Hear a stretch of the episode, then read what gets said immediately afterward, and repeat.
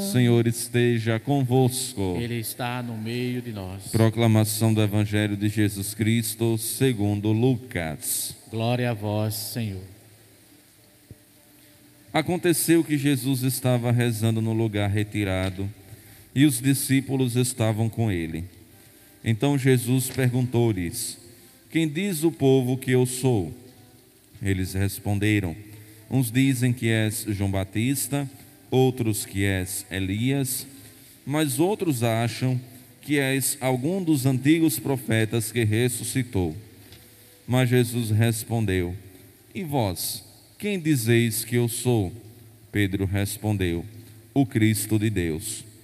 Mas Jesus proibiu-lhes severamente que contassem isso a alguém e acrescentou: O filho do homem deve sofrer muito, ser rejeitado pelos anciãos, pelos sumos sacerdotes e doutores da lei, deve ser morto e ressuscitar no terceiro dia. Palavra da salvação.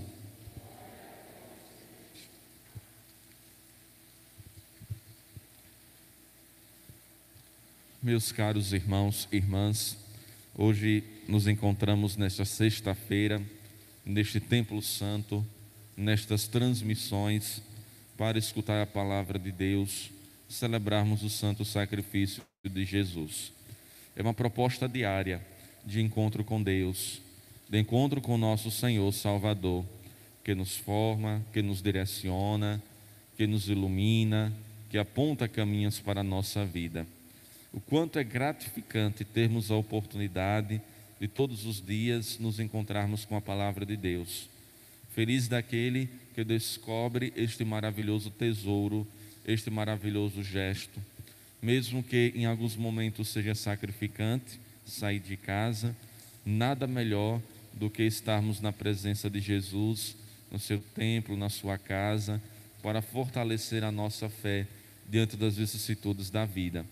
Nós enfrentamos muitas coisas no dia a dia da vida e a gente sempre vai precisar ter essa oportunidade, a ocasião de louvar, de bendizer a Deus, a ocasião também de escutar os seus ensinamentos, de renovar o nosso coração, de purificar os nossos pecados, de fazer penitência e de também fazer propósitos para a vida.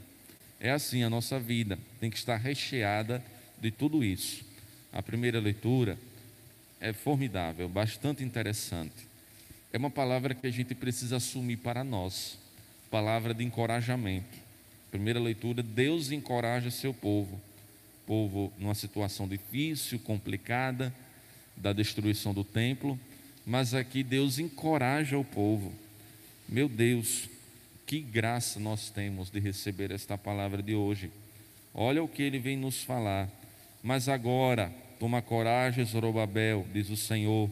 Coragem, Josué, filho de Josedeque, sumo sacerdote. Coragem, povo todo desta terra, diz o Senhor dos exércitos.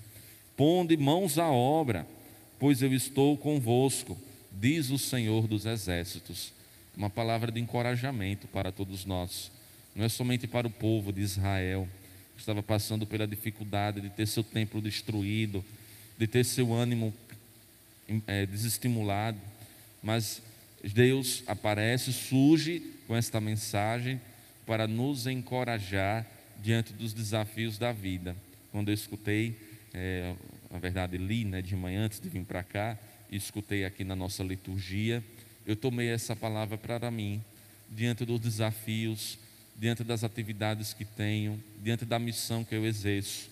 A coragem dada pelo Senhor não dada por palavras humanas, não dada por é, situações que a gente às vezes fica buscando aqui né, neste mundo, nesta terra, mas a palavra de encorajamento dada pelo Senhor, pelo Senhor Deus de Israel, pelo Senhor que é o nosso Deus, que é o nosso Senhor, que nos criou e que enviou seu Filho para nos salvar e o Espírito Santo para nos conduzir. Então, que nós possamos tomar esta palavra hoje a palavra da gente colocar no nosso caderninho, é a palavra da gente colocar principalmente no nosso coração, para a gente enfrentar os diversos desafios que nós temos. E hoje nós temos o Evangelho. Evangelho de Lucas, no capítulo 9. Estamos essa semana, na verdade, acompanhando o Evangelho de Lucas. Um evangelho bastante é, profundo, que fala né, da, da presença de Deus em Jesus, que é rico em amor e misericórdia, de um Deus que é humano também, que se sensibiliza com a nossa dor, com o nosso sofrimento e nos convida a fazer sempre essa experiência de amor e de misericórdia.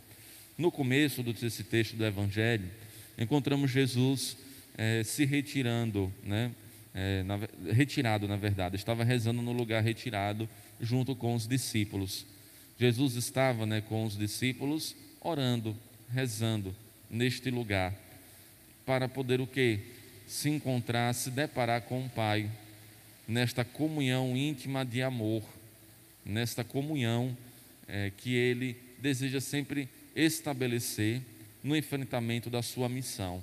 Jesus verdadeiramente Deus, Jesus é também verdadeiramente homem, homem né, que também sente as limitações né, da nossa espécie, né, da nossa humanidade, né, como por exemplo a fadiga, como por exemplo a fome, como a sede também, né, como o desgaste, né, como o sono, que às vezes a gente pensa né, que Jesus não era a gente, né, que Jesus não comia, que Jesus não bebia água, que Jesus não se cansava, que Jesus não se angustiava, né, que Jesus não se preocupava, que Jesus não ficava triste. Né, então a gente pensa né, muitas vezes que Jesus não era um ser humano, né, que Jesus não era um ser humano, que Jesus era um, super-herói que não sentia nada disso, um Superman, né, que não tinha fraqueza nenhuma, tirando aquela fraqueza que o Superman tinha, né, daquela pedra verde. Então a gente, a gente às vezes pensa Jesus assim, mas Jesus assumiu a nossa humanidade e precisava estar em contato com o Pai, nesta comunhão de amor com o Pai. Dentro das limitações humanas, ele se ilimitava quando entrava em comunhão com o Pai, em comunhão com Deus. Por isso que em alguns momentos no Evangelho, nos Evangelhos, nós encontramos Jesus sempre subindo para uma montanha para rezar, sempre se afastando um pouco da missão, para poder então é, estar na presença do Pai, na presença do Senhor. Isso mostra para nós que Jesus não fez nada, não fez nada nesta terra sem a comunhão com Deus. E isso para nós é uma grande lição, né? Sabe por quê? Porque nós nos sentimos autossuficientes, nós podemos tudo, não precisamos rezar antes de tomar decisão, não precisamos colocar tudo em oração na nossa vida, porque a gente pode fazer tudo, a gente pode tomar as decisões que a gente quer, né, sem, uma, sem prescrutar né, a vontade do Senhor, sem antes ouvir aquilo que Deus tem para a nossa vida. Então a gente pode tudo, eu posso tudo, para quê? Ou então me perdi, ah, não fiz, né? Porque entra a nossa autossuficiência, entra o nosso orgulho, entra a nossa prepotência né, de querer fazer tudo sozinho de querer então largar na frente e deixar Deus para trás, ou tomar as decisões que a gente quer, sem antes rezar bastante, orar bastante, tentar escutar Deus no nosso coração e na nossa vida, sem antes prescrutar a Sua palavra, que fala aos nossos corações. Para nós, este gesto de Jesus no texto, no início do texto de hoje, deve cair como uma lição. Antes de decidir, rezar, orar, prescrutar antes né, de tomar as decisões da nossa vida, buscar ter comunhão com o Senhor, buscar ter comunhão com Deus. Comunhão não é a Eucaristia aqui que eu estou falando somente, mas é a comunhão da vida, a comunhão da oração, a comunhão de prescrutar aquilo que Deus quer, aquilo que Jesus é, tanto nos orienta e tanto quer para a nossa vida. Então Jesus aqui vai para um lugar retirado, para permanecer na comunhão com o Pai, na comunhão com Deus. E os discípulos vão com ele, porque os discípulos é, são aqueles que seguem o Mestre, aprendendo com o Mestre. Então, hoje também, esta palavra do texto do Evangelho de hoje vem nos convidar a se retirar junto com Jesus, a estar junto com o Mestre, com o nosso Senhor. Quando for o momento de rezar, se retirar de verdade. Né? Não é ficar com um olho nas, na dinâmica da vida, nas condições e nas atividades e com outro olho no, no, no, crucifixo que a gente coloca nos nossos nosso quarto para rezar.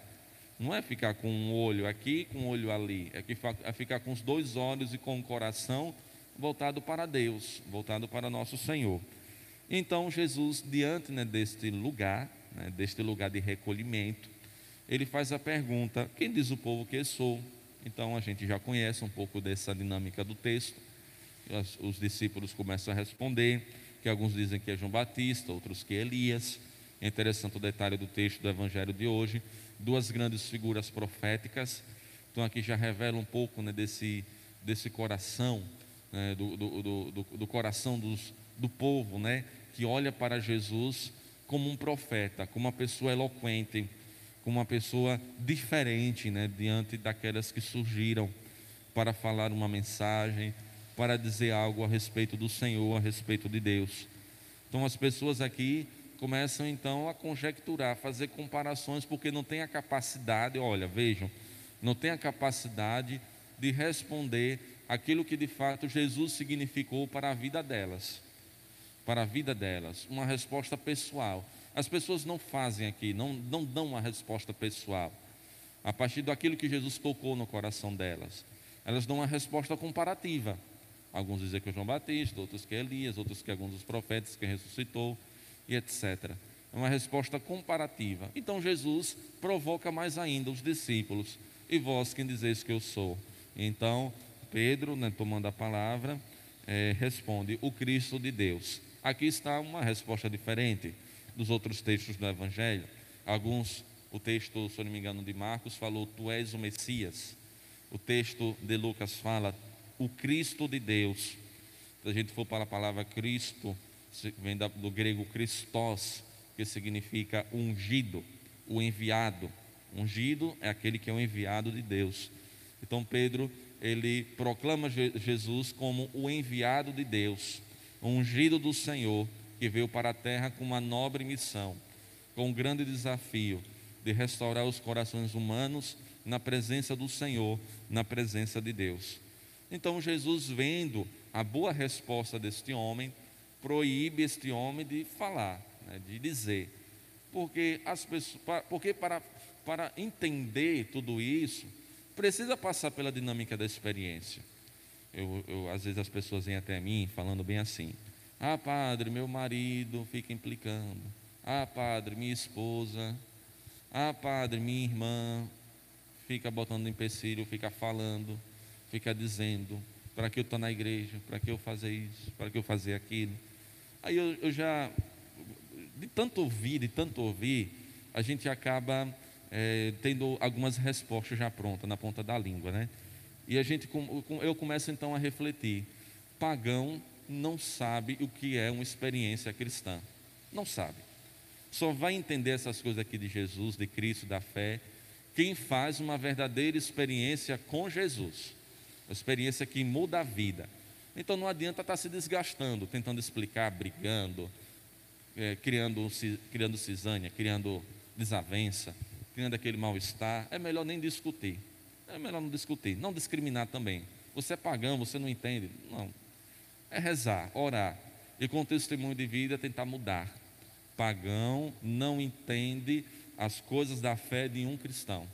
Porque falta experiência.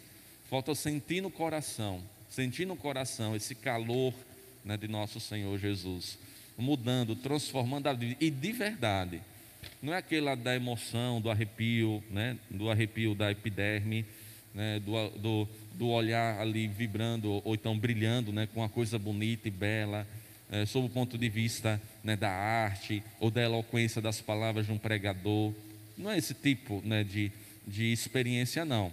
Porque essa é uma experiência barata, superficial, que muitos irmãos por aí fazem, até os evangélicos, até quem não é católico, né? Até quem não é católico fazem. Mas a experiência mesmo do perceber Jesus como centro da vida, do olhar e enxergar Jesus como enviado de Deus e assumir, tomar posse isso no coração. Essa é assim a experiência de vida real e concreta. Não é aquela experiência do arrepio. Ah, me arrepiei todo aqui, me arrepiei todinho assim, nossa senhora. Nossa, que pregação bonita. Ou oh, que padre fala bonito, viu? Que liturgia bonita e tal, envolvente. Porque tem gente que se apega demais nesses detalhes. e não sabe o que é de fato uma experiência real com Jesus que muda a vida, que transforma o coração, que muda a nossa realidade, que faz assim, ó, um giro de 360 graus na vida, e que Jesus passa a ser então esse Cristo, o, o ungido de Deus, esse Cristo do Senhor, esse Cristo de Deus. Por isso que Jesus proíbe severamente. Ei, não fale disso não, viu? Porque senão ninguém vai entender. Ou vão buscar, vão vir atrás de mim né, pelas experiências arrepiantes, né, pelas experiências arrepiantes, e não para querer mesmo mudar de vida, dar esse giro de 360 graus. E aqui Jesus trata de colocar os pés dos discípulos no chão. O filho do homem deve sofrer muito, ser rejeitado pelos anciãos, pelos sumos sacerdotes, doutores da lei, deve ser morto e ressuscitar então no terceiro dia. Por isso que Jesus faz esse adendo, esse complemento, que, da, falando da paixão, da, da, da, também consequentemente da ressurreição, falando dos sofrimentos, das dificuldades, porque quando a gente faz essa experiência de 360 graus né, com o nosso Senhor Jesus Cristo, que é capaz de mudar a nossa vida, pode vir o que for, pode vir o que for, chuva, sol, furacão, tempestade, pode vir bom testemunho, mau testemunho, né, pode, pode acontecer o que for na vida, dentro e fora da, mesmo da igreja, pode acontecer o que for, mas Jesus jamais deixará de ser no meu coração e na minha vida esse Cristo ungido de Deus, esse Cristo do Senhor. Então, que esta palavra caia no nosso coração, na nossa vida, e que todos nós possamos refletir se de fato Cristo é o ungido de Deus na minha vida. Glória ao Pai, ao Filho e ao Espírito Santo, como, era no, no princípio, agora e sempre. Amém.